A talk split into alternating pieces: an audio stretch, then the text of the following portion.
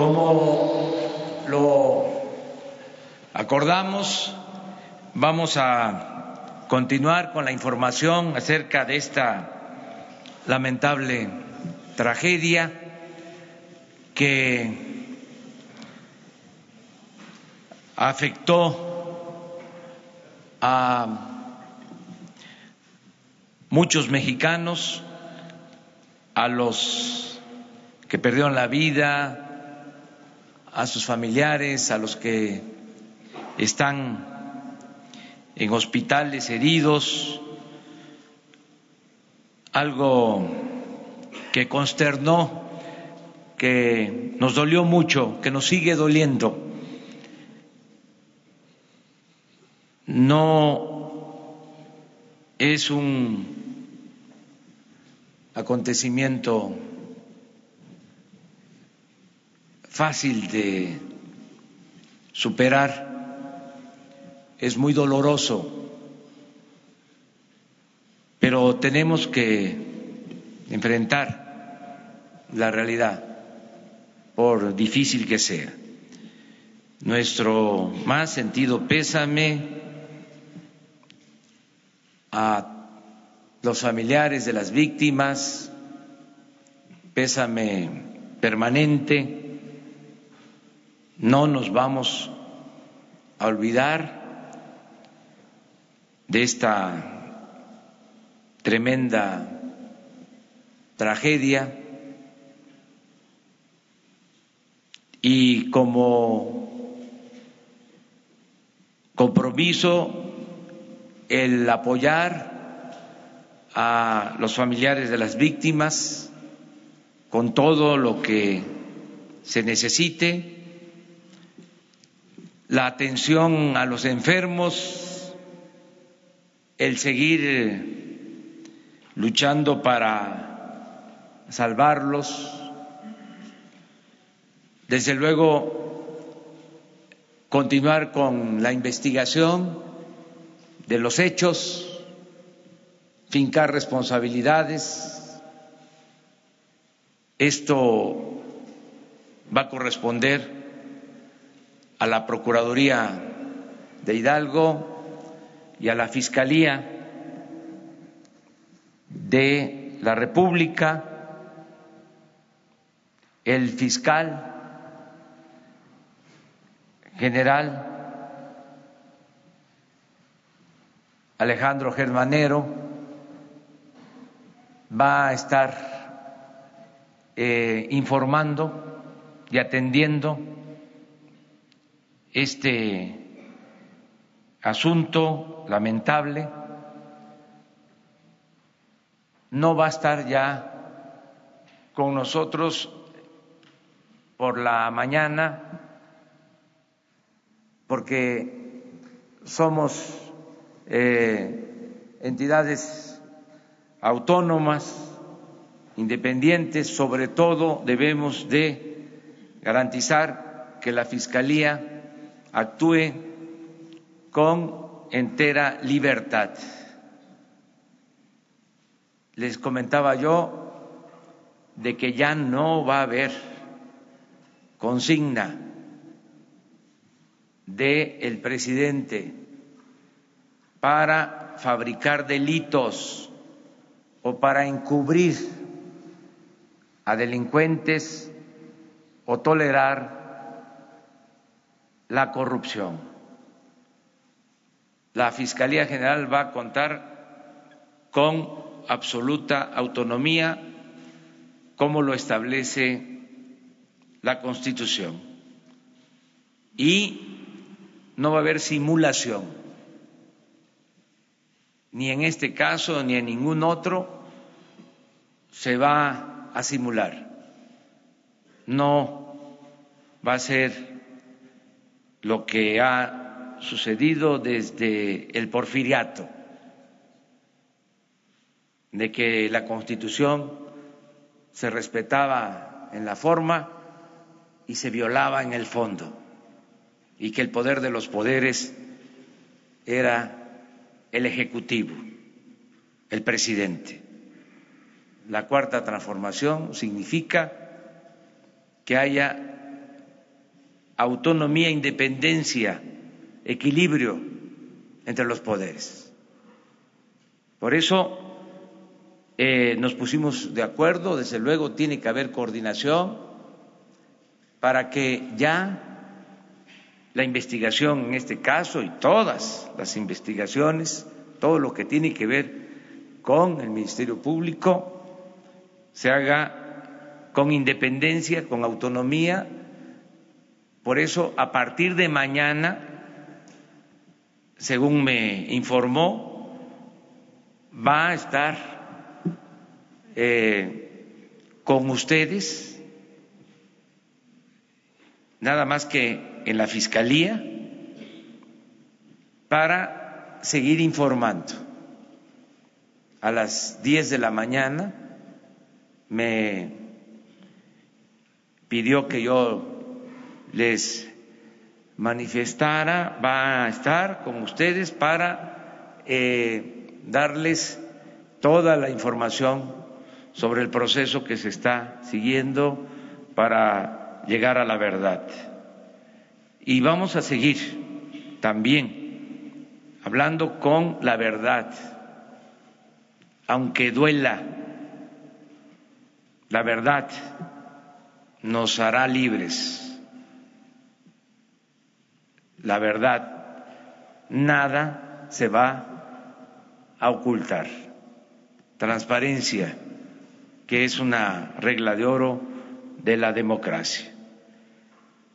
Para informar sobre los acontecimientos últimos de estas horas, de la mañana a esta hora vamos a escuchar el informe del doctor Jorge Alcocer sobre los heridos, sobre los enfermos. Nos va a informar el gobernador del estado de Hidalgo, al que también le agradecemos mucho por eh, su apoyo, por el trabajo coordinado que hemos realizado y nos va hacer una relatoría, un informe general, el secretario de Seguridad Pública, Alfonso Durazo. Eso es lo que se va a informar eh, eh, en esta ocasión. Entonces empezamos con el doctor Jorge Alcocer.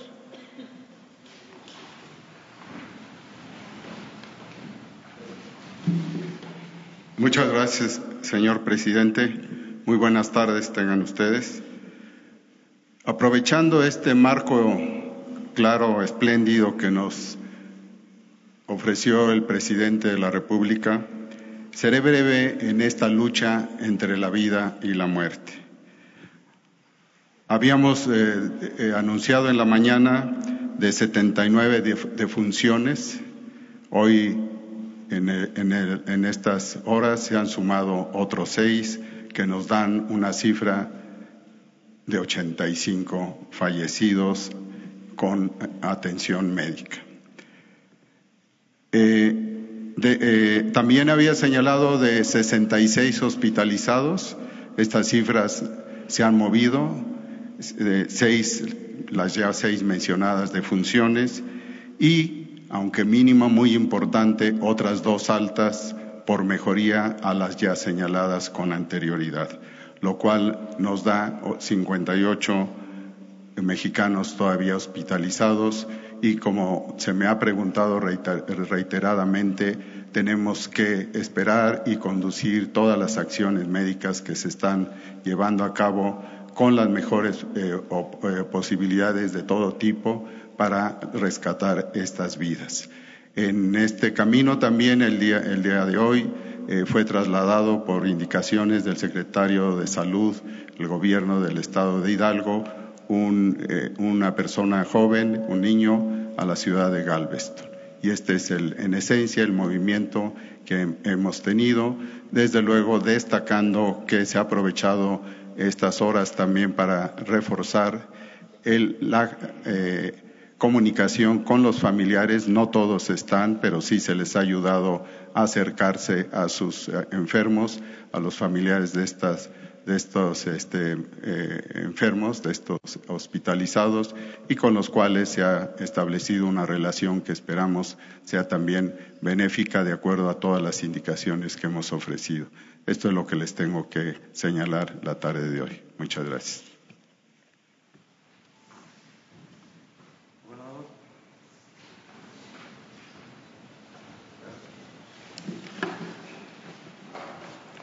Muy buenas tardes, amigas y amigos de los medios de comunicación, y un saludo a todos los mexicanos que nos están viendo en esta conferencia de prensa informativa sobre la grave tragedia que vivimos los mexicanos, sufrida en mi estado, en el estado de Hidalgo, en el municipio de Tlahuelilpan.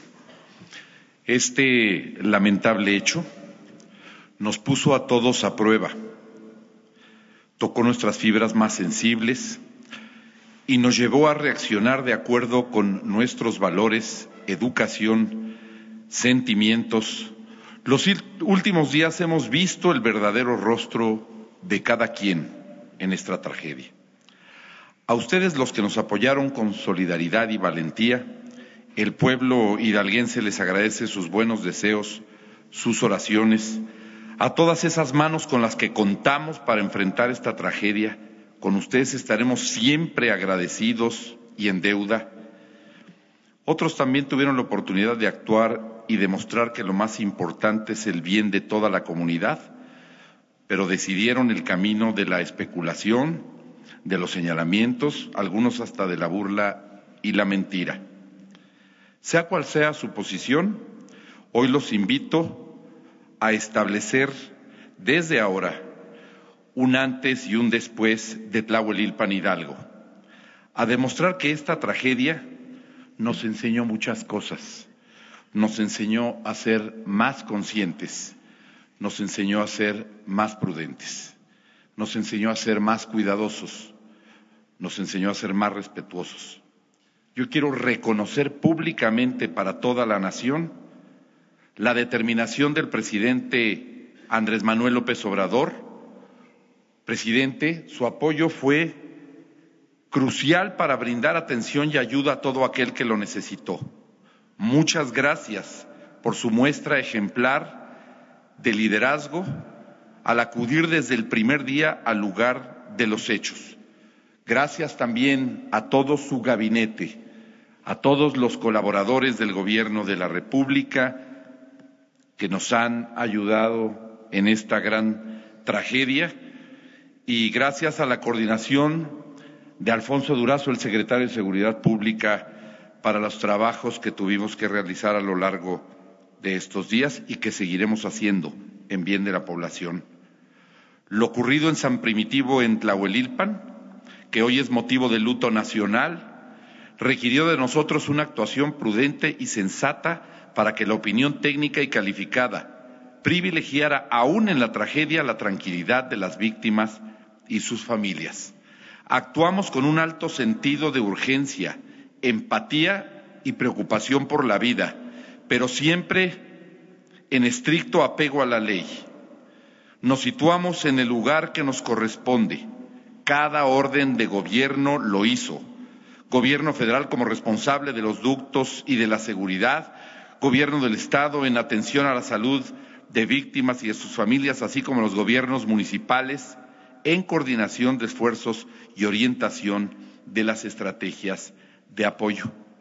El gobierno de Hidalgo echó mano de todos los recursos disponibles y en el momento en que la tarea parecía rebasarnos, recibimos el apoyo solidario de muchos y particularmente de los estados vecinos Agradezco a los habitantes y los representantes de los gobiernos de la Ciudad de México y del Estado de México. Su apoyo ha sido determinante para resguardar de la vida de los hidalguenses más afectados. Al cabo de tres días, la dimensión de la tragedia es la siguiente. 45, 40, 45 personas fallecidas y el número crece lamentablemente porque más personas pierden la vida en los hospitales en los que están siendo atendidos por la gravedad en la que se encuentran. Para ayudar a sus familias, el gobierno de la República y el gobierno estatal continuamos apoyándolas. Ayudaremos con todos los gastos médicos, ayudaremos con todos los tratamientos, ayudaremos con todos los gastos funerarios, ayudaremos con todos los gastos de traslado, ayudaremos con los féretros para resguardar los cuerpos y llevarlos al sitio donde pretendan sus familias velarlos. Ayudaremos con todo lo necesario a la investigación. El número de personas heridas que permanecen en los hospitales, que se han señalado aquí a través de los eh, ya distintos mecanismos de información que hemos establecido, es de 58 los cuales se atienden en hospitales, 23 se atienden en los hospitales de Hidalgo y el restante están siendo atendidos en los hospitales de la Ciudad de México y del Estado de México. Uno más ha sido trasladado a Estados Unidos, al hospital, a la clínica Shriners, que se especializa en personas quemadas, quizá una de las clínicas más especializadas para tratar a menores quemados y dos pacientes más se preparan para ser trasladados quizá esta misma noche. Estos serán los únicos tres pacientes que trasladaremos a los Estados Unidos, en virtud que reúnen todas las características de los protocolos de la institución allá en la Unión Americana para atender a menores de 18 años. Agradecemos a la Fundación Michumau y agradecemos también a la Clínica Shriners la disposición que ha tenido y de haber, estado al pendiente respecto de esta tragedia que hoy nos ocupa. En el sitio se encontraron 68 restos humanos, los cuales hemos identificado ya nueve, y siete de estos nueve ya fueron entregados a sus familias.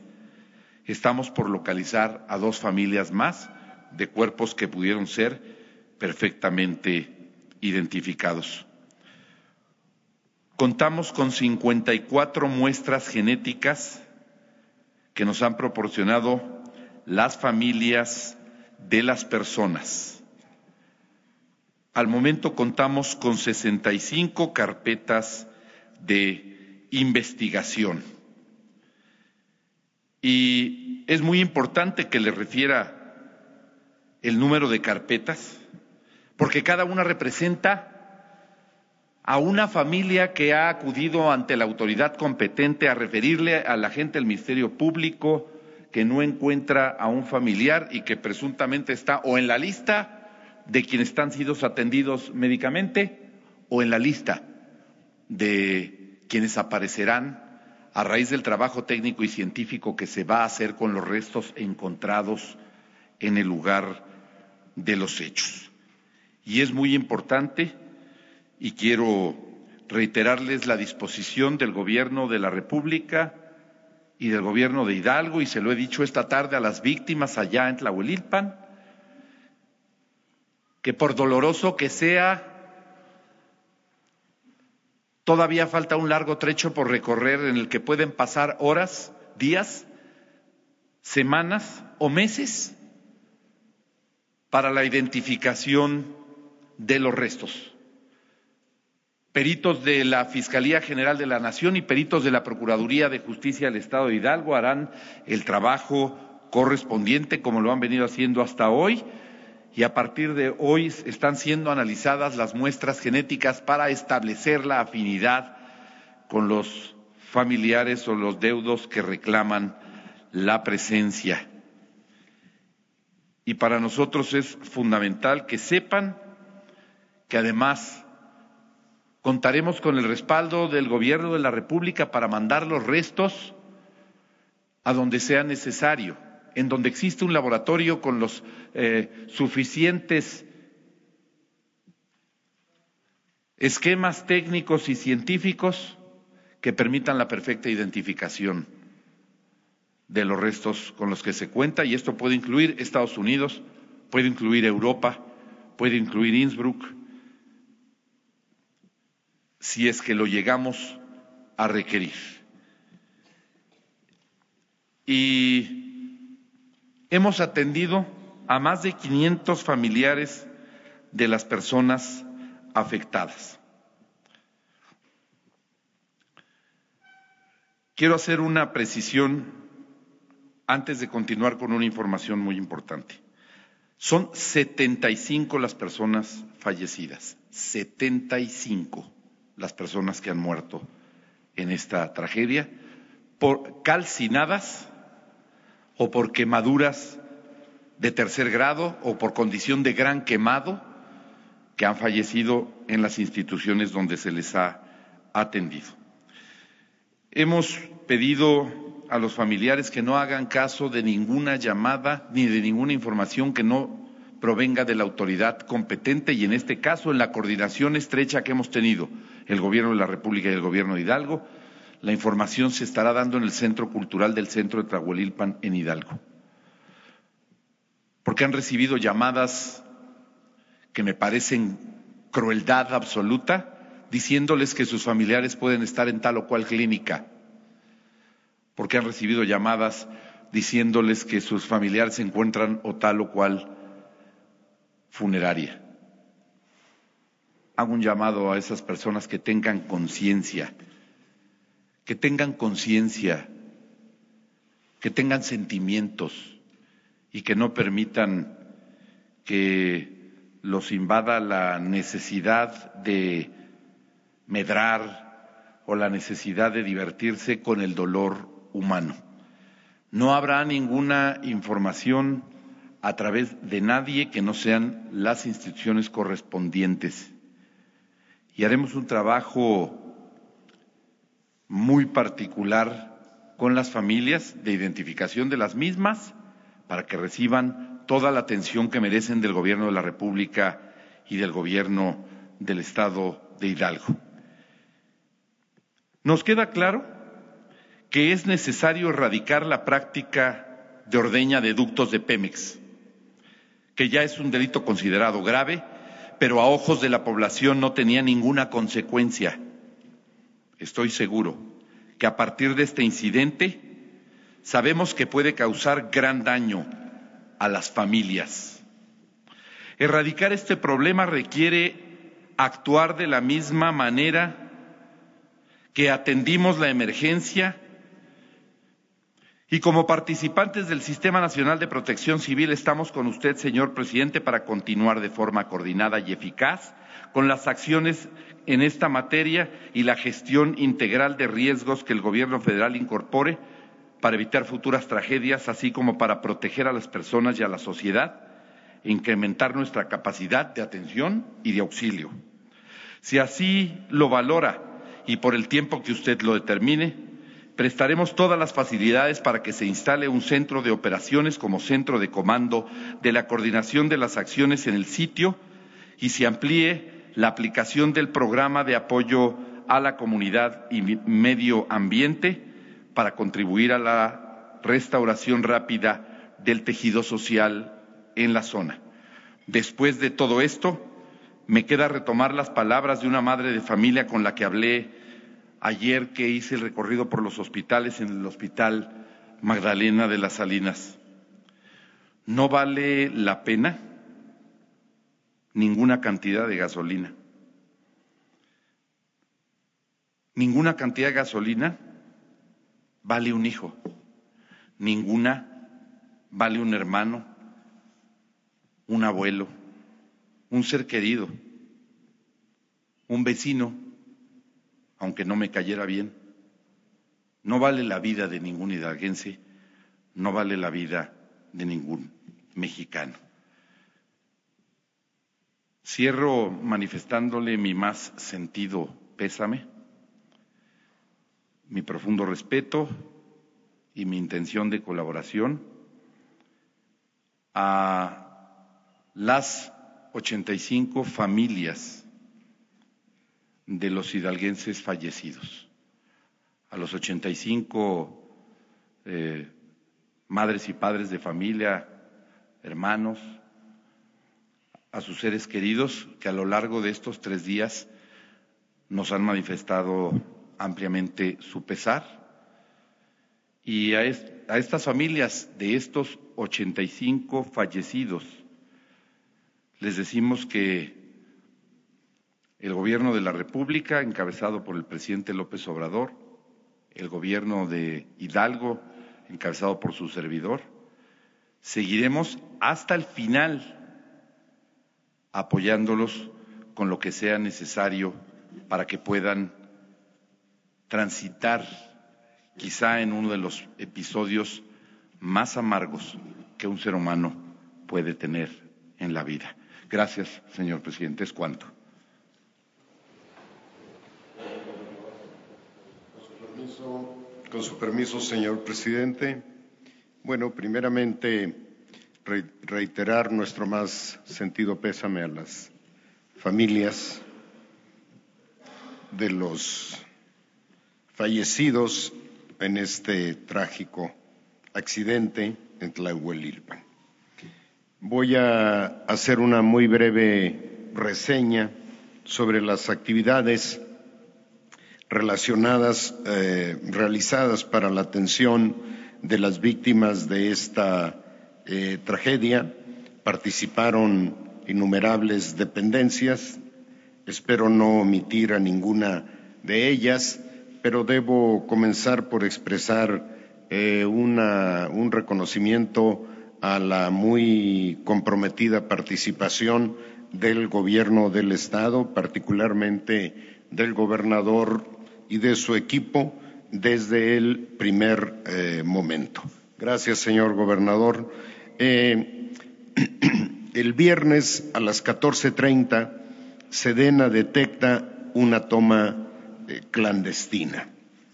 A las 15.45 se aglomera ya una parte de la población, personal militar conmina a esta población a retirarse para evitar eh, riesgos a la salud y riesgos aún mayores como lamentablemente después sucedió.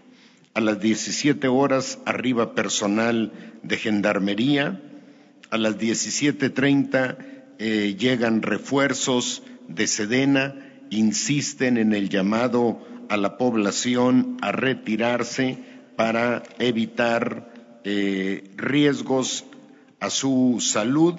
A las 18 horas, 18.52 horas, el cuerpo de bomberos de Tlalhuelilpan recibe reporte de explosión e incendio por toma eh, clandestina. Inmediatamente después se reportan varias personas con quemaduras debido a que estaban en la recolección del producto que transportaba el ducto. De inmediato, la mayoría de ellos son trasladados a diversos hospitales, eh, principalmente cercanos. A las 19.50 horas se activa la sala de crisis de la División de Inteligencia de la Policía Federal para atender la emergencia. En ella participan representantes de la Secretaría de Seguridad, Defensa Nacional, Marina, Gobernación, Salud, Energía, Medio Ambiente, Fiscalía General de la República, Comisión Nacional del Agua, Profeco, Gobierno del Estado de Hidalgo y Petróleos Mexicanos. A las 20 horas, el Cuerpo de Bomberos inicia preparativos para sofocar el incendio. A las 20.22 se activa, se establece el Comité Nacional de Emergencias que concentra las actividades del gobierno federal en esta tarea. Este Centro Nacional de Emergencias está integrado por el CENAPRED, Defensa Nacional, Marina, Comunicaciones y Transportes, Relaciones Exteriores, Salud, Comisión Federal de Electricidad, Conagua, Petróleos Mexicanos, el Centro Nacional de Control de Energía, Secretaría del Bienestar, Fiscalía General de la República, Servicio Meteorológico Nacional, Sistema Nacional DIF, Centro Nacional de Inteligencia e Instituto Mexicano del Seguro Social. A las 20.34 horas llegan las primeras 16 ambulancias por parte de Cruz Roja Mexicana al lugar de la explosión. A las 20.40 horas, la Dirección General de Riesgos de la Secretaría de Salud despliega ambulancias y personal médico al lugar de los hechos con capacidad para atender a 100 personas lesionadas por quemaduras. A las 20.53 horas, Petróleos Mexicanos coordina la atención de la emergencia con muy diversas actividades que no detallaré en este momento. A las 20.55 horas inicia el traslado de un número adicional de heridos a hospitales con capacidad para recibirlos. Traslado a la Ciudad de México. A las 21.07 horas, el gobierno de la ciudad envía cuatro helicópteros con, eh, equipados como ambulancias con médicos y paramédicos para apoyar la emergencia. A las 21.20, Pemex informa que el accidente no afectará el suministro de gasolina en la Ciudad de México. A las 21.21 se atiende a los primeros nueve lesionados gravemente en el hospital de Pemex Tula. A las 21.30 arriban al sitio del incidente los secretarios de Defensa Marina y de Seguridad. A las 21.50 se actualiza la cifra de heridos y fallecidos, 71 personas heridas y 20 fallecidas. 21.53 se suman cuatro helicópteros del Grupo Cóndores para el traslado de heridos. A las 21.50, personal de Pemex informa que disminuyó la intensidad del incendio. A las 22.05 arriba personal de la Comisión Nacional de Protección Civil para sumarse al puesto de comando operativo y coordinar las acciones correspondientes. A las 22.30 se instala el centro de mando a 800 metros del incidente en las instalaciones del Colegio de Bachilleres. Este evento lo preside el señor gobernador, los secretarios de salud, eh, perdón, los secretarios de Sedena, eh, Marina y Secretaría de Seguridad. Se instalan ahí los primeros siete grupos de trabajo para atender a víctimas y familiares. A las 22.39 se abrió la carpeta de investigación correspondiente. A las 22.47 Protección Civil confirma que se mantenía la cifra de 71 personas heridas y 20 fallecidas. A las 23.02 arriban peritos en criminalística al campo de la Fiscalía de campo de la Fiscalía General de la República con especialidad en fotografía y química. A las 23.37 se desplazan, se agregan 63 elementos de SEMAR al área de siniestro para apoyar en las tareas correspondientes. 23.45 personal técnico de Pemex informa que ha controlado el incendio en el poliducto.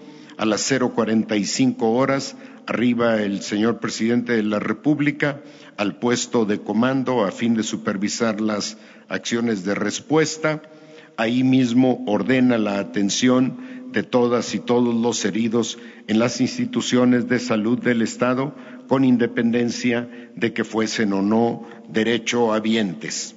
Al siguiente día, sábado, siete horas, bueno, ese día a las siete horas, se habilita la página de Internet del Gobierno del Estado para proporcionar información sobre víctimas y recibir reportes en situación de desaparecidos. Siete horas, Procuraduría de Justicia del Estado realiza el levantamiento de cuerpos, participan 314 elementos, se encuentran, se recogen 63 cadáveres y posteriormente cuatro más.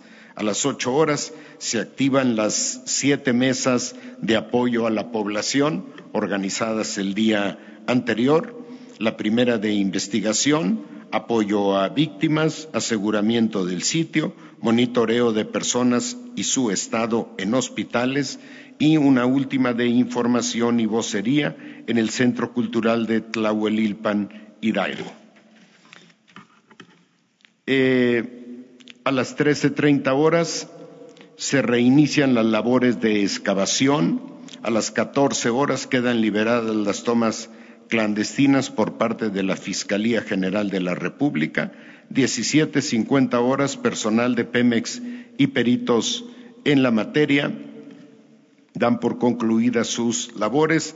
A las 21 horas, personal de la Coordinación Nacional de Protección Civil despliega personal a todos los hospitales de la Ciudad de México, del Estado de Hidalgo y del Estado de México, eh, donde en eh, coordinación y apoyo con el DIF eh, llevan personal para apoyar a víctimas a fin de dar acompañamiento en la gestión de la atención familiar, legal y médica.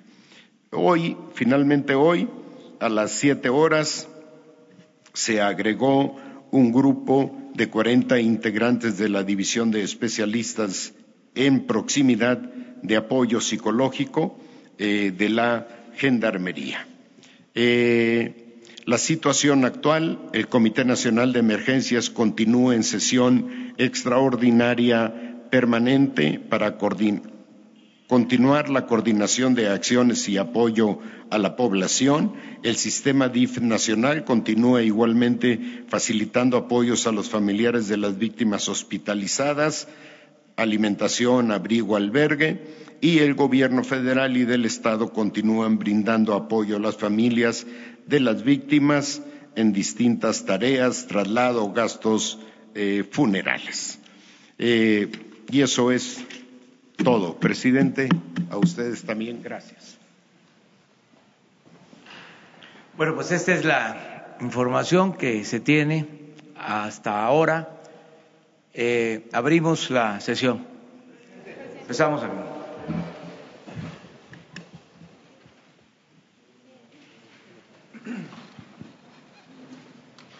Buenas tardes a todos. Alberto Morales, eh, eh, secretario, para preguntarle, creo que en la relatoría eh, no nos mencionó el momento que se recibe la alerta de la toma clandestina, ¿en qué momento o en qué hora Pemex cerró las válvulas de los ductos? A las, a las 18.20 se cierra las válvulas. Eh, a las 18.52 es la explosión y esto eh, se debe a que la zona de las válvulas es, está en la parte baja del ducto y se conserva una buena parte del producto y de la presión. pasaron eh, casi tres horas para que se cerrara Perdón, pasaron tres horas casi para que se cerraran las válvulas. No. Porque dijo que a las 14.30 se había reportado la, la fuga de la, de la Serena, ¿no? Pero eh, en ese momento no era una fuga eh, relevante, no era una fuga eh, relevante. y e inmediatamente después el personal de Sedena reporta eh, a Pemex y Pemex inmediatamente después cierra la cierra las válvulas.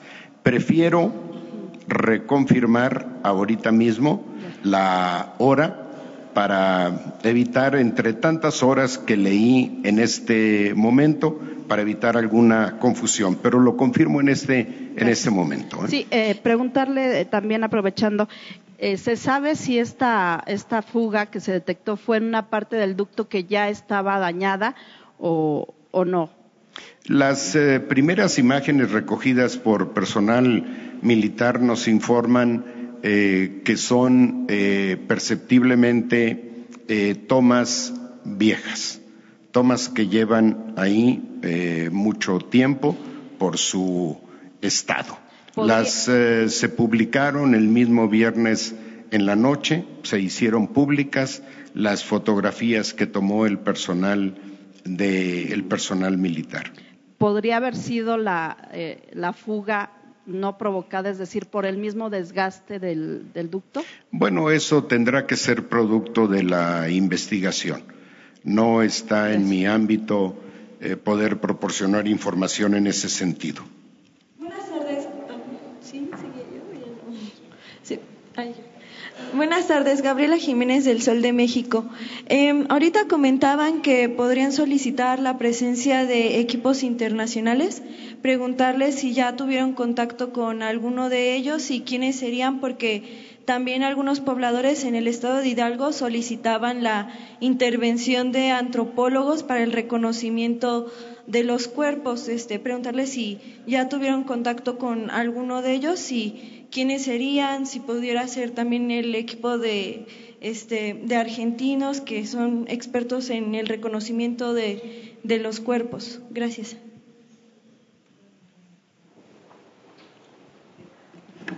Por el momento no, ninguno, porque en este momento apenas comenzaron el trabajo la Procuraduría General del Estado de Hidalgo y la Fiscalía General de la Nación. Cuando ellos hayan concluido del trabajo, de los resultados del trabajo que ellos informen, es cuando se tomaría la decisión de quiénes y en dónde. Este, por el momento hay que dejar que la, Fiscalía General, que tiene muchos elementos ya para poder hacer identificación este, de personas, genética, antropométrica, y, el trabajo que haga con los peritos, tanto los federales como los de Hidalgo, nos van a dar como consecuencia a quiénes y en qué institución hay que buscar los expertos para una opinión y las instituciones para enviar las muestras genéticas.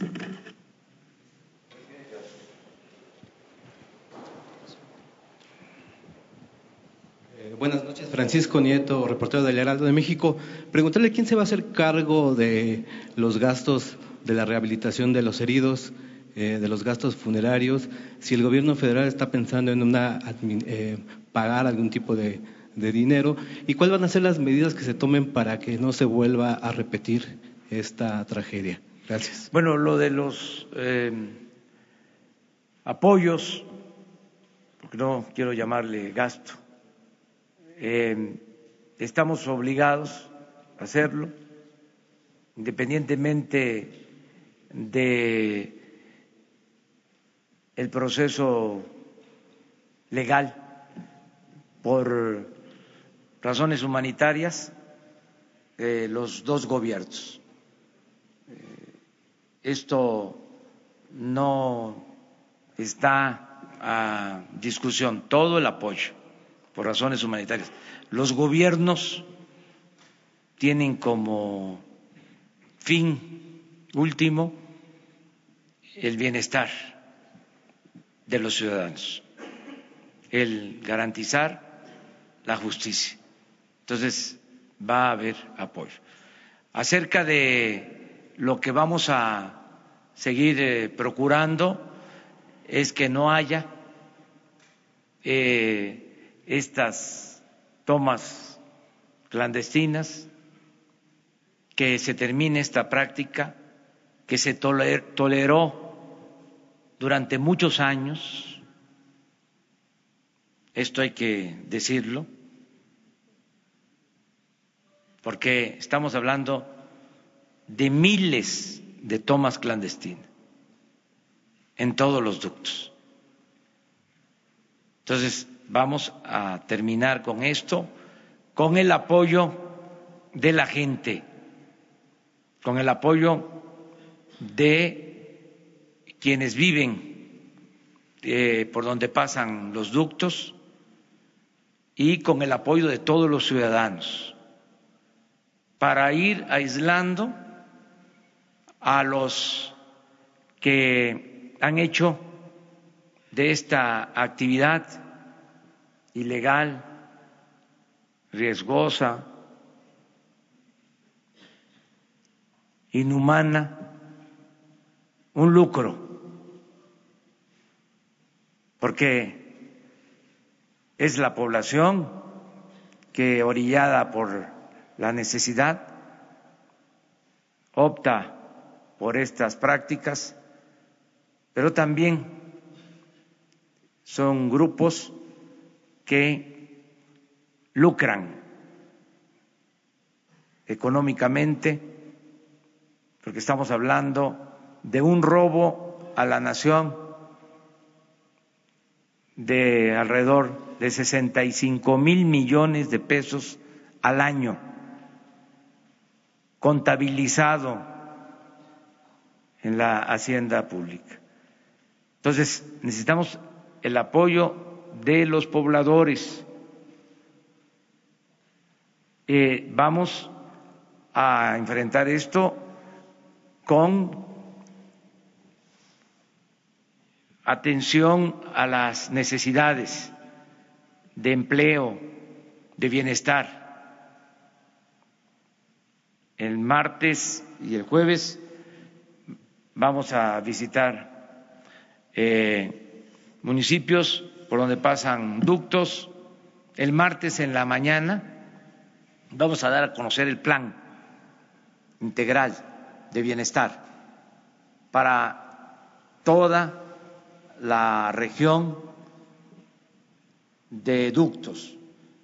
Estamos incluyendo más de 80 municipios y, como les decía, estamos contemplando apoyar a más de un millón de familias con esta acción. Dar opciones, dar alternativas mantener la vigilancia y ampliar la capacidad de transportación de combustible para no estar dependiendo solo de los ductos, que podamos abastecer con pipas, estaciones de distribución de gasolinas, de diésel. Sobre esto mañana quiero informarles sobre el plan para incrementar la transportación de combustibles en 200 mil barriles diarios por pipas. Esto va a ayudar mucho a normalizar el abasto y a no eh, tener eh, que mantener eh, abiertos los ductos si están plagados de tomas clandestinas, vigilar para abrir, cerrar ductos de acuerdo a la necesidad de transportación de eh, combustible y evitando riesgos. Eso es lo que puedo contestar. Y luego Gracias, buenas tardes, presidente Estefano Ochoa de ADN 40. Primero, una precisión, saber si los 68 restos hallados están ya integrados en el total de 85 fallecidos o es una cifra aparte. Mencionaban que hay un menor que ya fue trasladado a Galveston, hay dos más que esta noche podrían estar eh, siendo trasladados para allá. ¿Cuántos menores más siguen hospitalizados que están en posibilidades de ser atendidos en otro país?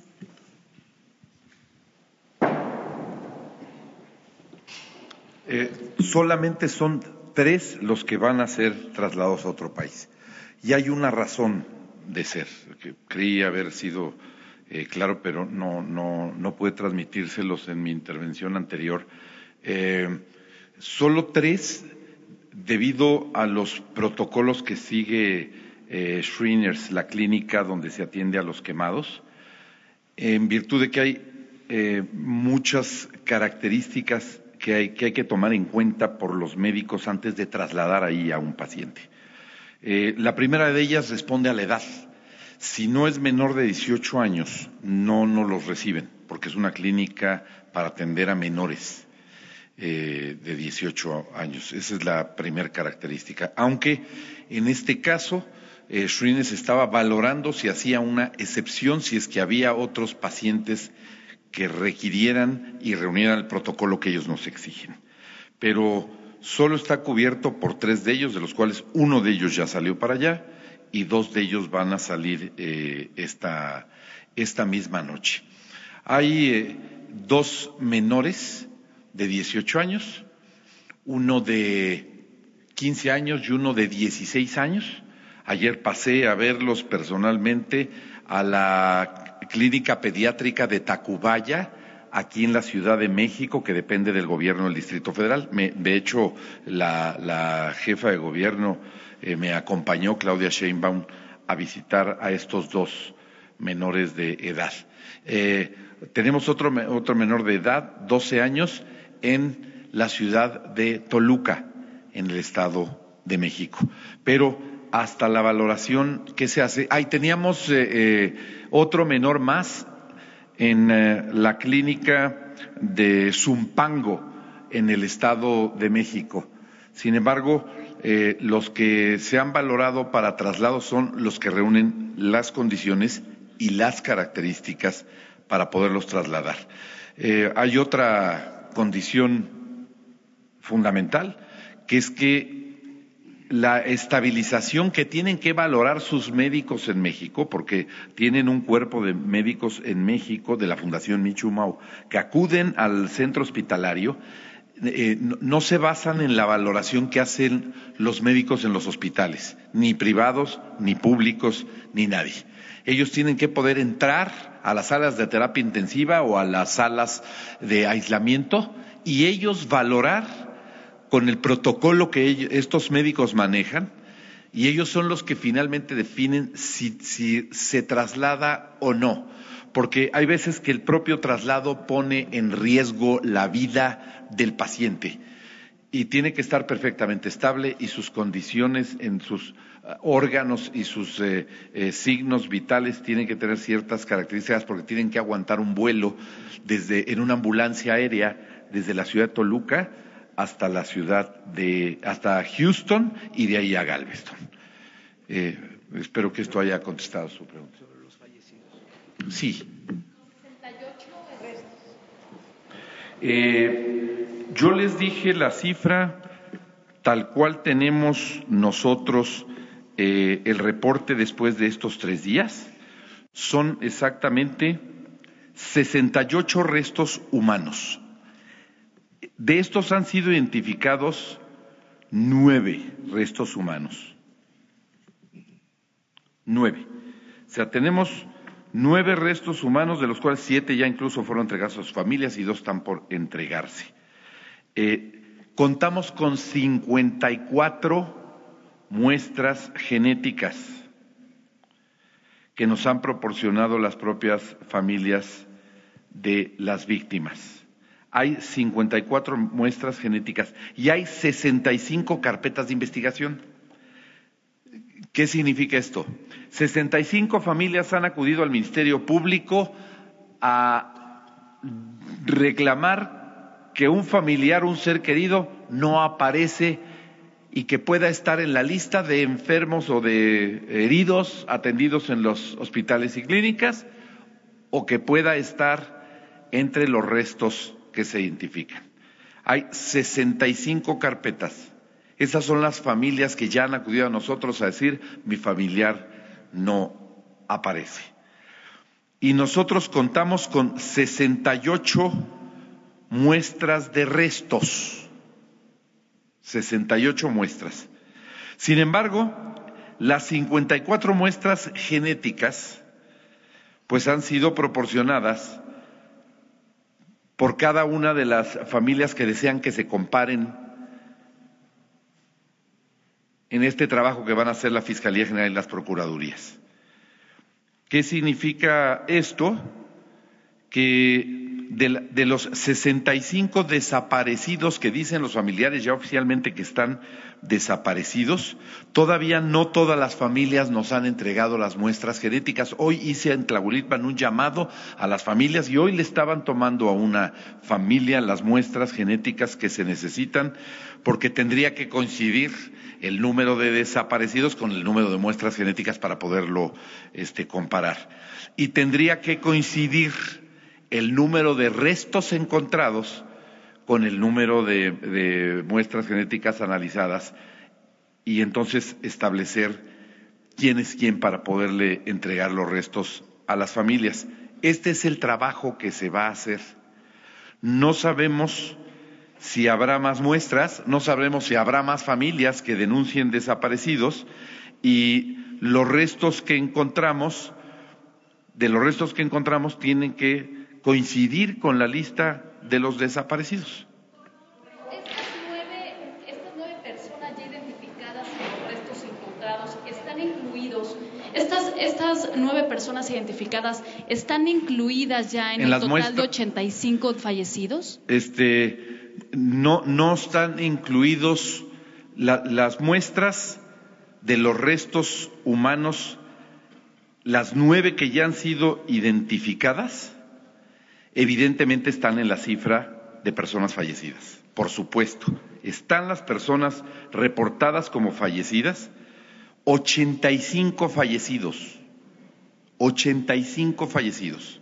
De estos 85 fallecidos, de entre las muestras que nosotros tenemos de difícil identificación que están calcinadas, pues hay nueve, pero permitieron la identificación. Hay otras muy difíciles por las que la identificación va a ser con otras tecnologías, con otras técnicas. Entonces quedarían solamente 59 restos humanos no identificados. Así es. Gracias. Sí. Gracias, Mara Rivera, de Enfoque Noticias. En el lugar de los hechos, la gente se ha sentido desesperada y ha acudido personalmente con herramientas a escarbar eh, bajo la consigna de que se sienten que no están cubiertas las demandas del- de sus denuncias de desaparecidos. Hay un video en nuestra página en donde se revela esta situación y esta desesperación de la gente. Eh, ellos, el clamor y lo que piden es que, bueno, pues dan evidencia de que no han recogido todos los restos y que ya no hay presencia de las autoridades. ¿Qué, qué tiene que comentarnos al respecto? Este, es muy triste, es muy lamentable y nosotros entendemos el dolor de las familias. Yo le comentaba hace un rato en la reunión que teníamos con el señor presidente esta situación precisamente. Ya la PGR hizo un barrido y ya los peritos de la PGR han concluido y levantaron todo lo que determinaron que son muestras analizables de posibles restos para señalarse con toda puntualidad. Y desde ayer en la noche la Fiscalía General determinó que en el trabajo que ellos habían hecho habían concluido que todo lo demás que podría aparecerles no le era ya significativo como hallazgo. Sin embargo, la Procuraduría de Hidalgo continuó el día de hoy hasta la tarde de hoy. Ha sido hasta esta tarde donde se anunció, yo se los anuncié precisamente a los familiares, que la Procuraduría determinada después del barrido que hizo, porque no crean que solamente fue un barrido con peritos, este, entraron eh, el, el- cuerpo de, de- de- canino de, de los perros de búsqueda, entró eh, un grupo con drones a hacer un peinado y tomar fotos cuadro por cuadro de la zona, este, bueno, ya en el último barrido incluso se le invitó a los familiares a que entraran atrás de los peritos para que vieran que el barrido era completo, que no se dejaba ningún perímetro de los cuales fueran susceptibles de análisis para que se pudiera analizar. Sin embargo, estando yo ahí, se lo comentaba yo hace un rato al señor presidente, pues había una familia que me decía, es que acabamos de encontrar una credencial de lector. Eh, ya ha entrado eh, las familias, ya ha entrado gente, eh, una credencial de lector a las temperaturas que fueron sometidos los cuerpos, que no pueden ser identificados, pues es muy difícil que hubiera estado en el lugar de los hechos en el momento que fueron calcinados los cuerpos y el cuerpo esté calcinado y la credencial del lector se hubiera salvado. Eh, una medalla que nos mostraban este, es muy difícil hasta que el metal ya después eh, eh, vamos a hacer algunas precisiones. Hoy nos decía la secretaria Rocío Nale de Energía este, que hay algunas precisiones que hay que hacer importantes de las temperaturas que se generaron en el lugar donde se dio la fuga. Sería imposible que cualquier objeto permaneciera intacto a tan altas temperaturas en el, en el lugar. Y y otras determinaciones más. No podría yo contarles todas las historias que el día de hoy he escuchado y que escucho con mucha atención y que veo con profundo respeto y que me pongo en los zapatos de cada madre o cada padre o cada hermano que te está refiriendo con desesperación algún indicio de que eso pueda ser eh, eh, posible, porque eso significaría que su ser querido está vivo o que sí va a encontrar los restos de sus seres queridos. Nosotros tenemos una determinación y preferimos hablar con la verdad.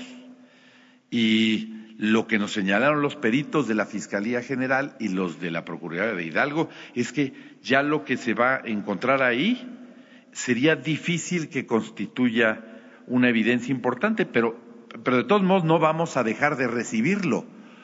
Todo elemento que podamos recibir y analizar como parte de las investigaciones para esclarecer de a quién pertenecen, su filiación, su determinación genética de afinidad con las muestras genéticas que se van a hacer, lo vamos a hacer.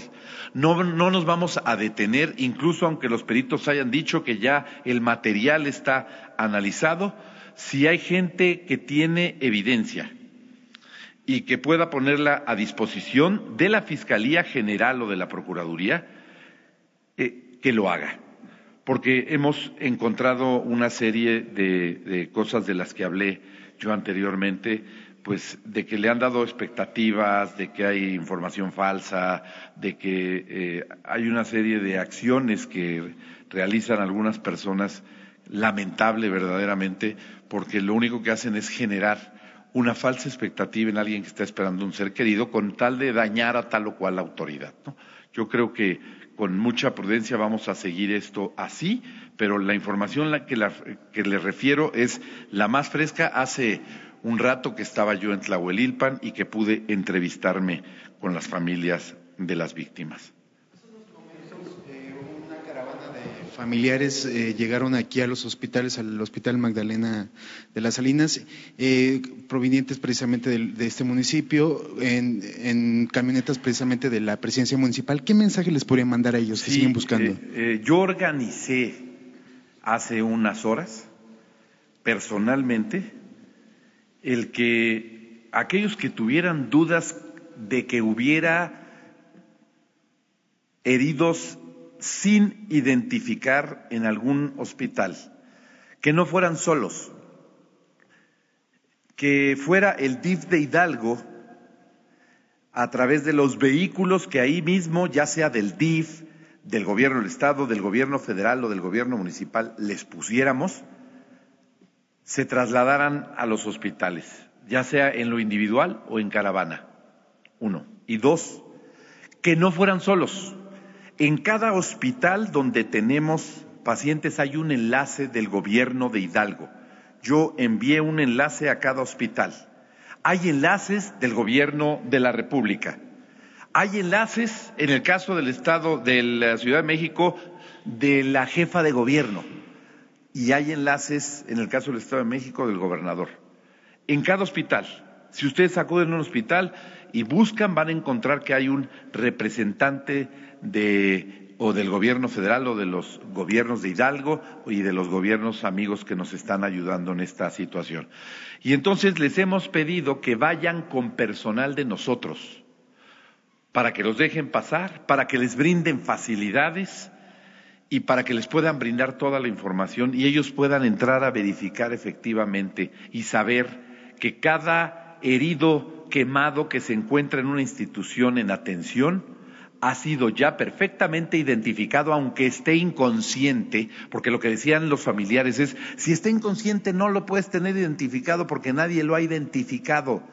Este, evidentemente esto tiene un sustento, pero a lo largo de estas 72 horas, pues muchos familiares ya han encontrado a sus seres queridos en las instituciones de salud donde están siendo atendidas y cada, eh, cada paciente, cada herido, cada quemado, pues está identificado, nombre, edad, sexo y además los familiares ya están en las instituciones porque nosotros mismos hemos ayudado a muchos familiares a que vayan y muchos llegaron solos. Pero no queremos dejar pasar la oportunidad de que se cercioren personalmente y puedan acudir a la institución que nos pidan con el único requisito que vayan en el transporte que les estamos poniendo a disposición para que además no tengan ningún gasto y que vayan con una persona para que entre en contacto con los enlaces institucionales que están en cada institución médica. El mensaje para ellos es vamos a seguir apoyándolos.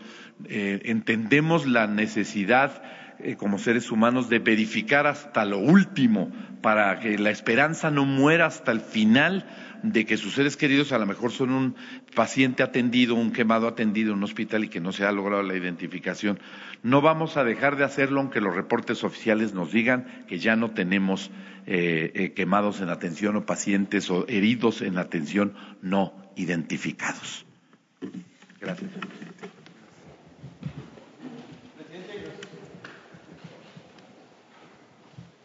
Gracias, presidente. Buenas tardes a todos. Antonio López del diario La Razón.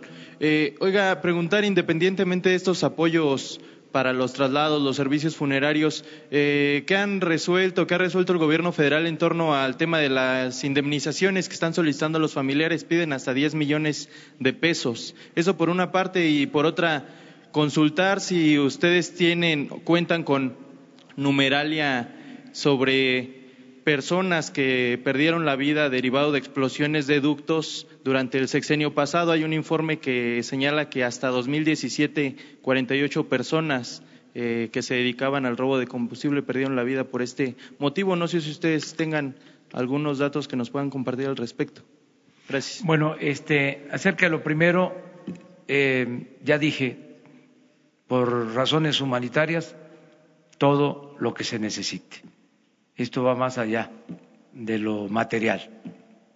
Tiene que ver con lo humano y no hay eh, límites, eh, no está condicionado a ningún procedimiento administrativo, a lo material. Van a contar eh, los familiares de las víctimas con todo el apoyo, todo el apoyo. Y ya este, instrumentamos un plan con este propósito de atención eh, personalizada, familia por familia. Eh, ya se está actuando. No puedo eh, decir más por razones también de tipo humanitario. Este, esto se está tratando con eh, mucha delicadeza, pero la instrucción es hablar con cada familia de parte del presidente de la República. Cada familia va a ser atendida de manera directa. La eh, Secretaría de Gobernación, la subsecretaria de Gobernación. Sí, mañana podemos dar información. Esto este, tiene que ver con la estadística. Habría este, em, tiempo para hacerlo. Lo que puede ser un distintivo de esta tragedia a otras que han ocurrido, desgraciadamente, es de que no vamos a ocultar nada. Yo entiendo que haya primero el sentimiento de la gente, el dolor, la desesperación de encontrar a sus familiares, a las víctimas. Lo entiendo perfectamente. coincido con el ciudadano gobernador de que hay que tener eh, todo el tiempo eh, necesario, eh, dar todas las facilidades, informar ampliamente a los familiares. Coincido este, con él, entiendo lo que significa este dolor, este pesar, me solidarizo con las víctimas, pero sí eh, puedo decirles que no vamos a ocultar nada. Y se va a decir la verdad, por dolorosa que sea.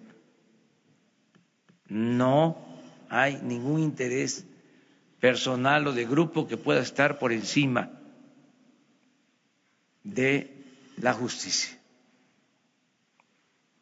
Esto es parte también del cambio, el que estemos informando sin ocultar nada. Desde luego, hay una larga historia de engaños, de ocultamiento de la verdad y desconfianza de la población nada más decirle a la gente que no somos iguales a los anteriores, no somos lo mismo. Buenas noches, presidente, secretarios, buenas noches, gobernador Alejandro Lelo de la Red Diario Basta, Grupo Cantón. Presidente, en la mañana usted dijo que se puede gobernar con la fuerza de la opinión pública. Bueno, usted desde aquellos años 90 con José Barberán, Enrique Calderón Alzati, ha sido un consumidor de las encuestas, sobre todo para tomar decisiones. Imagino que ahora en la presidencia está haciendo encuestas, en particular sobre este caso. ¿Qué le dice la opinión pública al respecto de esta lucha contra el huachicol? ¿Qué tipo de encuestas está haciendo? Si tiene un tracking poll o lo que esté trabajando. Y si me pudiera permitirle a la secretaria Rocío Nale, otra pregunta. Eh, nos dicen que eh, es una pregunta basada en Newton. Dicen que eh, tardó en dejar de salir combustible por eh, un efecto, entiendo que gravitatorio. Estoy checando que la ciudad de Tula, que es donde está la llave del ducto, tiene una altitud de 2.020 metros sobre el nivel medio, sobre el nivel del mar. Y Tlahuelilpan tiene 2.043. Entonces estamos hablando que está un poco más arriba. ¿Cómo se habría dado entonces el efecto gravitatorio?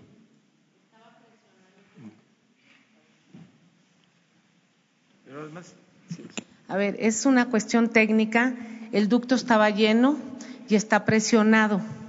Y cuando, eh, y cuando está presionado y tiene producto, eh, incluso hasta el cálculo es hasta de la densidad del propio producto, eh, se ve con la fuente o lo que, lo que sale cómo estaba la presión. Entonces, prácticamente de 2000 a 2040 pues, está casi en el mismo nivel efecto gravitatorio, como nos decía ayer el ingeniero Romero López. Era un, es un poco, pero estaba muy presionado, estaba lleno el ducto y este y es el flujo con la densidad, o sea, es. Gracias. gracias. Bueno, este, acerca de las mediciones, no, no hacemos nosotros mediciones. Este, no se contratan empresas para hacer mediciones. Eh, seguramente lo hacen las empresas eh, y los medios de información tienen este, forma de hacer encuestas. Yo lo que tengo, pues es el sentimiento de la gente, lo que recojo en la calle, lo que me dice la gente sobre lo que estamos haciendo y he recibido mucho respaldo, muchas muestras de solidaridad y me han expresado que no dé marcha atrás en la lucha contra la corrupción. Eso me lo repiten mucho, que no demos ni un paso atrás. Y yo ya tomé la decisión de seguir adelante y de limpiar de corrupción el país. Esa es la respuesta. Hola, presidente. Buenas, noches. de Televisión Azteca. Eh, preguntarle, en este plan de los 81 municipios que tiene entendido se va a presentar el siguiente martes cuando viaje a Cambay, estos 81 municipios son porque ahí había la presencia del huachicol, son 81 municipios donde se robaban la gasolina y luego la vendían de manera ilegal. Preguntarle eh, también al gobernador, eh, Tlalhuelilpan, ¿qué parte ocupa más allá de este dato que tenemos que en los últimos 90 días había 10 tomas clandestinas o se habían reportado? ¿Qué información eh, tenía usted en torno al, robo de combustible, si es que había en Tlalhuelilpan, si estaba en la mirada del gobierno estatal como un foco rojo? Y también, ¿cuál es el municipio donde más eh, donde más ordeñas clandestinas tienen en Hidalgo. Y también aprovechando que está Alfonso Durazo preguntarle eh, cuál era la situación si en, este, en esta lista de los 10 municipios con mayor robo de combustible estaba este municipio de Tlalhuelilpan y qué lugar ocupa Hidalgo, porque de acuerdo al último informe de gobierno, el del gobierno pasado, eh, eh, pues Hidalgo no estaba en el primer lugar, sino tengo entendido que estaba Puebla y dos municipios ahí eh, fronterizos, pero ahora sí que con el siguiente estado, nada que ver eh, con Hidalgo, si nos, si nos pueden ampliar un poco la información en eso. Bueno, el plan eh, comprende más de 80 municipios y tiene que ver con la ruta de los ductos, básicamente, y es donde hay más robo de combustible. Eh, lo que queremos es que las poblaciones eh, no tengan que dedicarse a eso por falta de oportunidades. Por eso va el plan de desarrollo para que haya empleo, créditos, para que haya becas, atención a adultos mayores, a personas con discapacidad, todo un plan integral de desarrollo. Lo vamos a presentar el martes, eh, antes de eh, ir a Cambay, eh, vamos en la mañana a darlo a conocer aquí a ustedes, a las siete de la mañana. eso es lo que puedo comentar. las otras dos preguntas pues es una para el gobernador y otra para Alfonso. Quiero que aprovechar que Alfonso también aclare lo de este, las horas. Gracias, señor presidente. Quiero hacer una precisión muy puntual, porque el tema del robo de hidrocarburos es un delito de carácter federal. Sin embargo, mi gobierno, el gobierno del Estado de Hidalgo, ha estado totalmente comprometido con el gobierno de la República. Lo estuvimos en el pasado y hoy lo estamos con el gobierno del presidente López Obrador para enfrentar este fenómeno. Nosotros no nos lavamos las manos y decimos eso es un delito federal y que lo atienda la federación. Nosotros vemos los delitos del fuero común. Pero al ser un tema estrictamente del fuero federal, la información oficial de los delitos federales no me compete darla al gobierno del Estado de Hidalgo. Yo creo que sería, en todo caso, para hablarles de perforaciones en ductos de Pemex, sí, solo Pemex puede tener esa información, porque los gobiernos de, de los estados no tenemos a nuestro cargo la vigilancia. Lo hacemos porque tenemos corresponsabilidad con el Gobierno de la República de servir a la gente y cuando el Gobierno de la República nos pide que lo hagamos en apoyo y lo hacemos con mucho gusto. Yo he refrendado aquí que en la lucha contra el huachicol el presidente López Obrador cuenta con el gobierno Hidalgo y con los hidalguenses para enfrentar este fenómeno. Pero el número de perforaciones que tienen los ductos, dónde están, cuál es el que más, pues esa es información reservada estrictamente a Pemex. En lo extraoficial, permítame terminar para, que, este, si no le doy la idea completa, entonces sí me puede decir. Extraoficialmente, sí, sí sabíamos que en eh, Tlahuelilpan, como en muchos otros municipios, pueda haber. Y nos acabamos enterando cuando compartimos información, cuando vamos a las reuniones de coordinación, tenemos reuniones todos los días para ver temas de seguridad y cuando se nos comparte la información los tenemos. Y sí, había el antecedente de que había habido unas nueve o diez tomas clandestinas ya en algún momento detectadas en el municipio de Tlahuelilpan y en otros municipios. Toda esa región del estado de Hidalgo, que es evidente que es vulnerable, a diferencia de los demás municipios del estado de Hidalgo, el norte del estado de Hidalgo, la Huasteca, la Sierra Alta, no tienen ese problema, la Sierra Gorda tampoco. Este, ¿Por qué?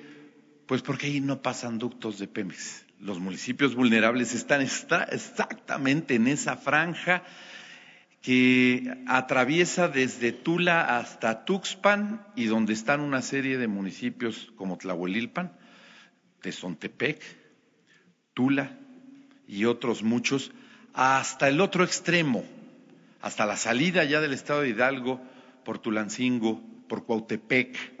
Ah, ¿tenemos idea de que ahí hay actividad guachicolera? Sí, sí, tenemos idea.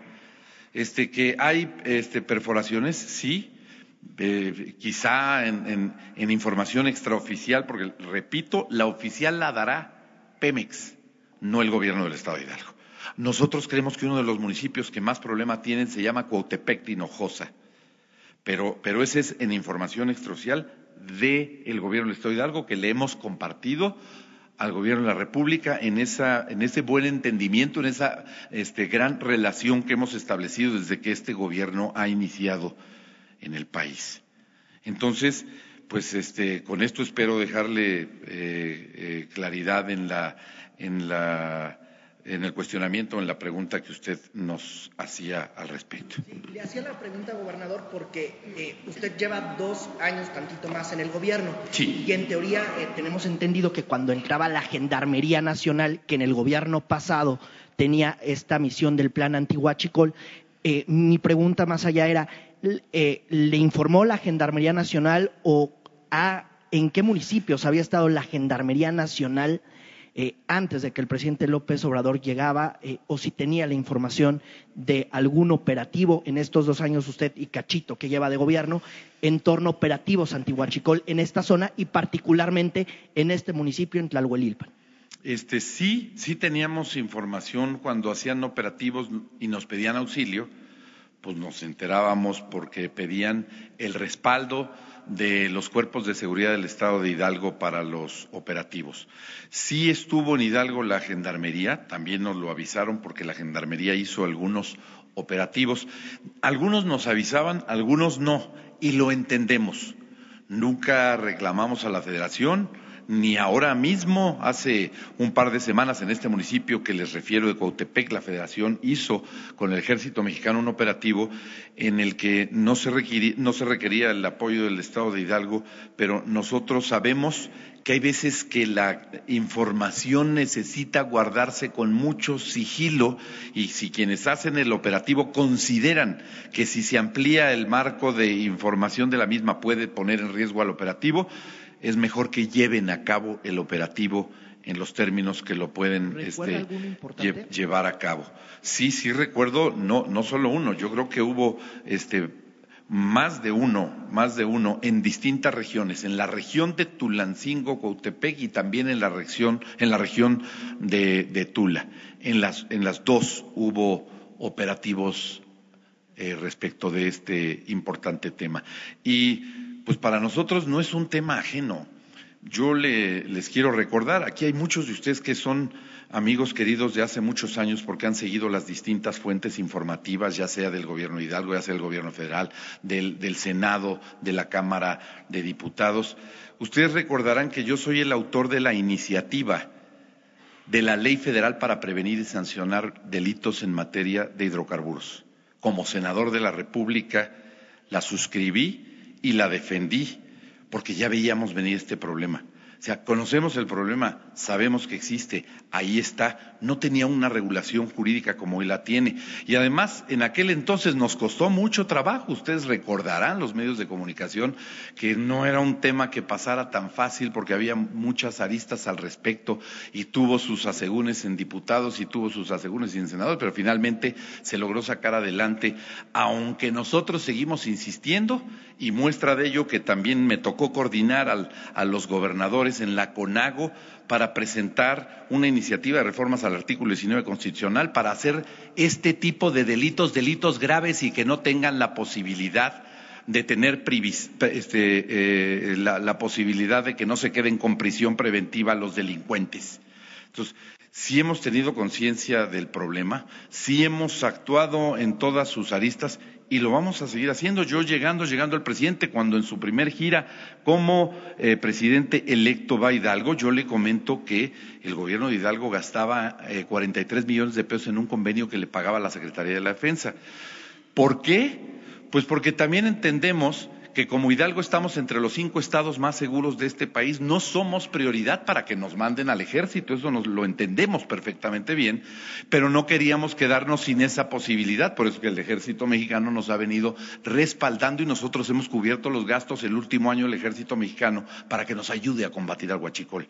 Hemos puesto todo, las fuerzas estatales, la Secretaría de Seguridad Pública, la Procuraduría, todo lo que está a nuestro alcance para el combate al huachicol, todo lo hemos puesto al servicio de la República porque es un problema de todos los mexicanos. Y hoy hacemos un llamado este, a la sociedad.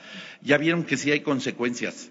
Ojalá que cada que vean una picadura de un ducto de penes lo reporten de inmediato y además se alejen porque pueden perder la vida. Y tenemos que aprender una gran lección de este incidente. Las cosas tienen consecuencias. Y hoy le decía yo a un grupo de ciudadanos, lo más fácil es responsabilizar al gobierno, cualquiera que sea el orden. ¿no? ¿Quién tiene la culpa? Pues el gobierno federal o el gobierno del Estado o el gobierno municipal. Uno de los heridos, el único que te estaba consciente eh, en uno de los hospitales visitados el día de ayer, que estaba platicando y que tuve la oportunidad de conversar con él, me decía, ¿cómo no hice caso cuando los militares me dijeron que no me acercara?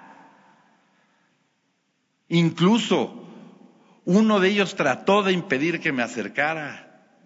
¿Cómo no hice caso sabiendo que los cuerpos de seguridad nos decían, hay peligro, no se acerquen? Pero corríamos felices como si fuera fiesta con nuestros bidones y cubetas porque iba a haber gratis gasolina para todos. Si hubiera sabido lo que estoy sufriendo ahora, no lo hubiera hecho. Yo creo que este es un problema de todos los mexicanos y todos los mexicanos, autoridades, y ciudadanos tenemos que construir su solución. Gracias, señor presidente. Gracias. Bueno, hay un promedio de 484 alertas diarias. Se reciben en el centro de monitoreo de Pemex, así es que es muy difícil tener a la mano la estadística, pero supongo que podemos eh, conseguirla para mañana en el sentido de ubicar cuántas tomas clandestinas han sido reportadas eh, en el municipio de Tlalhuelilpan. Y efectivamente reconfirmo, eh, a las 18.20 se suspende el bombeo. Hay un protocolo que establece en qué momento debe cerrarse una válvula y es cuando baja a determinado nivel de presión. Tengo los datos, pero no quisiera enredarme técnicamente. Eh, baja a determinado nivel y es a partir de ahí que deben de cerrarse las válvulas. A las 14.30 que llega el personal militar, esas válvulas eh, tienen una, eh, una salida, una fuga mínima, es hasta que se incrementa la fuga y que llega al nivel que establecen eh, los parámetros de seguridad que se cierran las válvulas y esto sucede a las 18.20. A las 18.30 no solo están cerradas las válvulas de bombeo, sino se bloquea, se cierran las válvulas de seccionamiento del ducto para reducir el área de fuga. Y esa es la que finalmente se queda con el producto empaquetado. Gracias. Si les parece, dos, tres más. Eh, buenas tardes. ¿No preguntaste es tuya? Eh, no. ¿De nuevo? Buenas tardes. Alexis Pavón de SDP Noticias. Eh, me gustaría saber en cuanto a, eh, repasando un poco la relatoría, eh, en la conferencia de ayer nos comentaban que los elementos, los primeros elementos de las Fuerzas Armadas que llegaron eran alrededor de 25 y fueron rebasados por entre 600 y 800 eh, pobladores. Entonces, me gustaría saber si esa cifra se mantiene y en total cuántos elementos entre Fuerzas Armadas, Protección Civil, eh, Gendarmería estuvieron en la zona y eh, en qué momento se, se vieron rebasados por eh, por la población. Y la segunda, eh, al gobernador del estado de Hidalgo.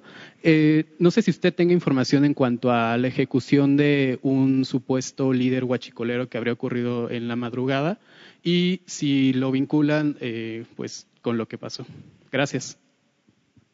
Bueno, acerca de la presencia del ejército, ya el general secretario informó, pero no estaría este, eh, mal que volviera a informar exactamente lo que sucedió y transmitirles cuál fue el parte, el reporte que me dio por teléfono, eh, en el sentido de que no era posible este, detener a la multitud y que se habían dado eh, los hechos lamentables que estamos eh, ahora eh, padeciendo. Entonces, me gustaría que lo explicara porque desde el primer momento no hubo ninguna contradicción en el informe que me envían estoy en Aguascalientes y hablo personalmente con el secretario de la Defensa y me da el informe y me mandan este, videos y tomo incluso eh, la decisión de eh, escribir en el Twitter, en el Face, un mensaje eh, ordenando a todo el gobierno a auxiliar a la población eh, de inmediato. Y a partir de ahí eh, continúo eh, dándole seguimiento al problema, a la tragedia y decido este, trasladarme a Hidalgo. Pero en todo el camino este, estaba yo recibiendo información y dando instrucciones. Entonces, sí estaría bien que se precisara para que no quede duda. Yo sostengo eh, de manera responsable que fue eh, correcta la actuación del ejército. Inclusive hay eh, videos en donde hasta la policía federal, y esto se tiene que aclarar porque es una actuación conjunta de Policía Federal, la Secretaría de Marina y la Secretaría de la Defensa, de cómo se buscaba pues detener a la gente, pero este no fue posible.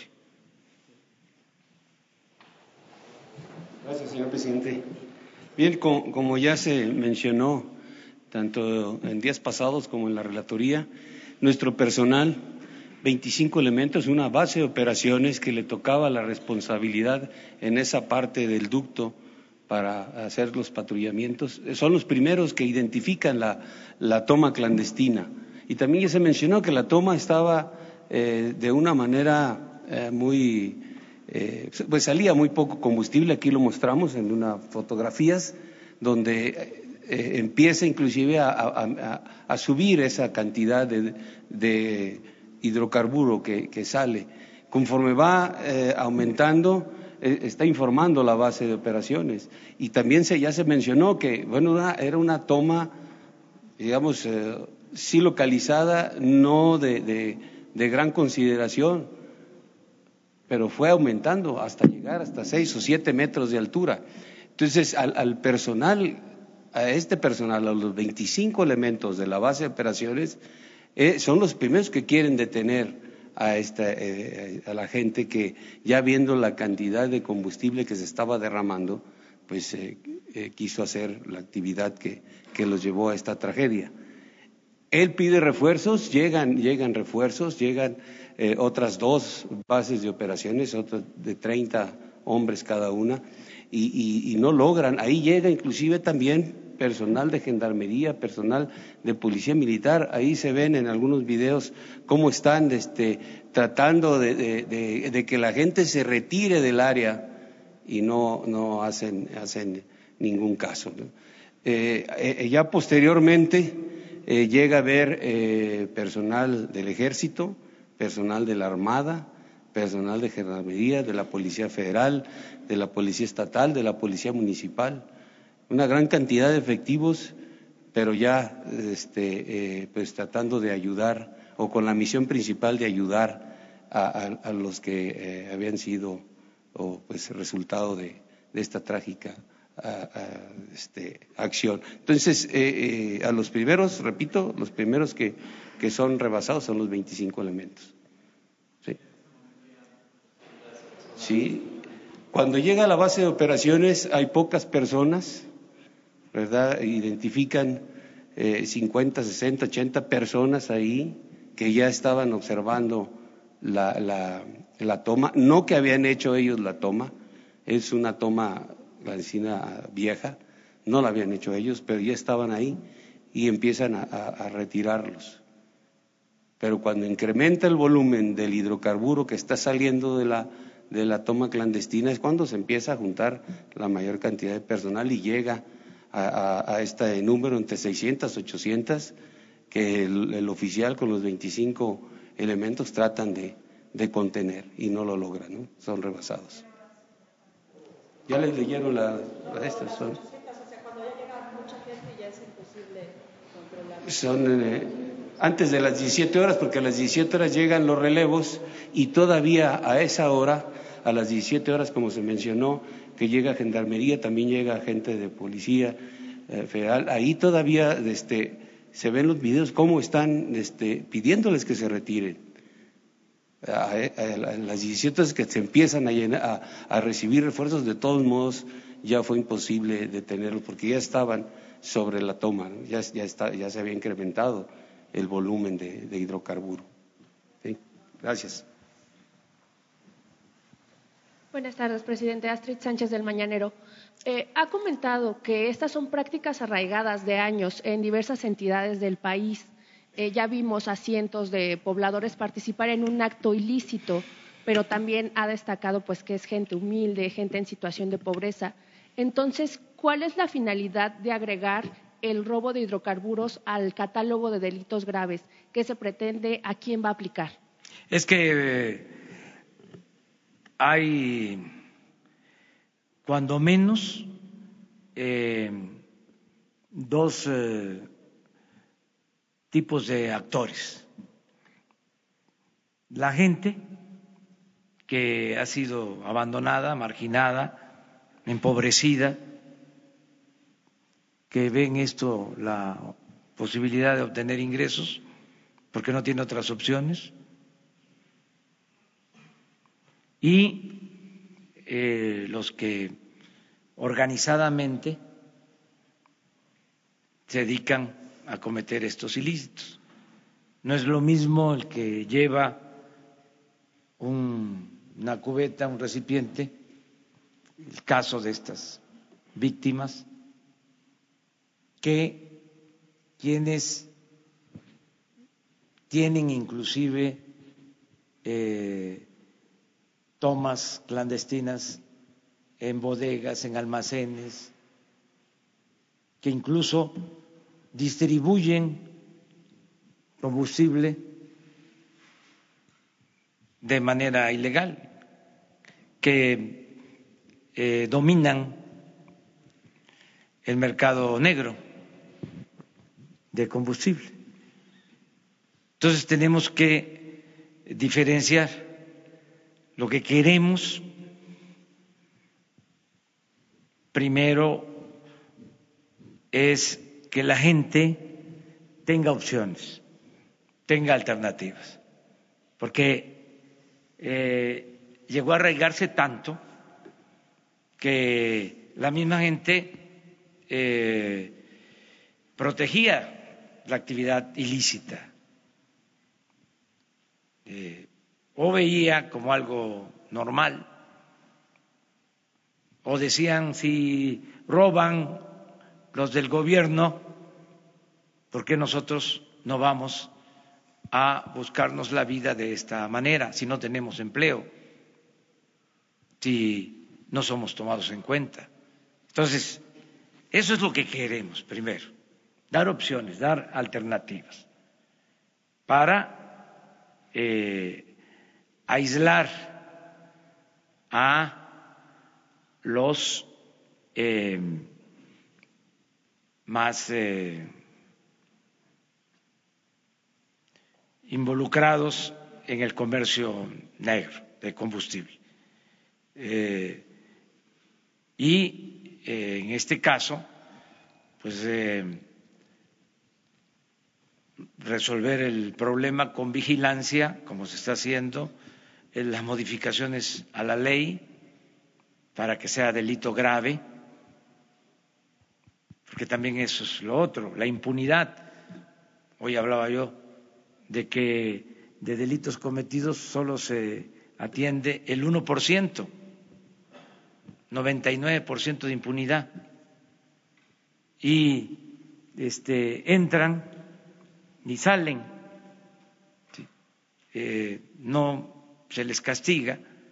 Entonces, con una ley más severa, este, pues van a pensarlo. Además, yo he estado hablando de que ya no es lo mismo que es cero tolerancia, cero corrupción, cero impunidad. Y lo otro, que también es muy importante, es que no dependamos solo de los ductos viejos, remendados, que de eso también vamos a hablar, de cómo en el periodo neoliberal se abandonó la industria petrolera de manera deliberada. Lo mismo pasó con la industria eléctrica. Entonces, les hablaba yo ayer que estos ductos son de los años 70 40 años y más.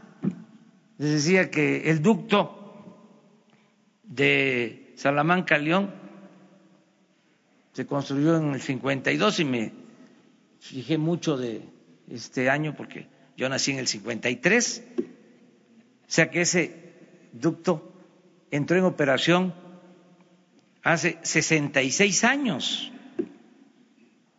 Y me decía un compañero de ustedes, es que se incrementó el número de ductos, se incrementó el número de gasoductos con la privatización. ¿Por qué? Cambiaron la generación de energía eléctrica a gas y se permitió la construcción de gasoductos a las plantas que generan energía eléctrica para vender energía eléctrica al gobierno. Entonces, no se incrementó el número de eh, poliductos eh, de Pemex. Eso siguió igual. Entonces, ¿qué tenemos que hacer? Pues eh, vamos a aliviar la transportación, vamos a tener un margen mayor, porque tenemos eh, combustible en los puertos, tenemos barcos anclados y se quiere meter ese eh, combustible y constantemente fugas y pinchan los ductos y estas tomas clandestinas y el robo constante. Entonces, ya, se terminó esto, se acabó. Eh, mañana les voy a informar, y ya con eso terminamos. Mañana les voy a informar sobre eh, la adquisición de pipas, cómo vamos. Este, les adelanto que vamos muy bien en la adquisición de pipas, que ya la semana próxima vamos a poder contar con las primeras y que vamos también muy bien en el reclutamiento, capacitación de operadores para estas unidades.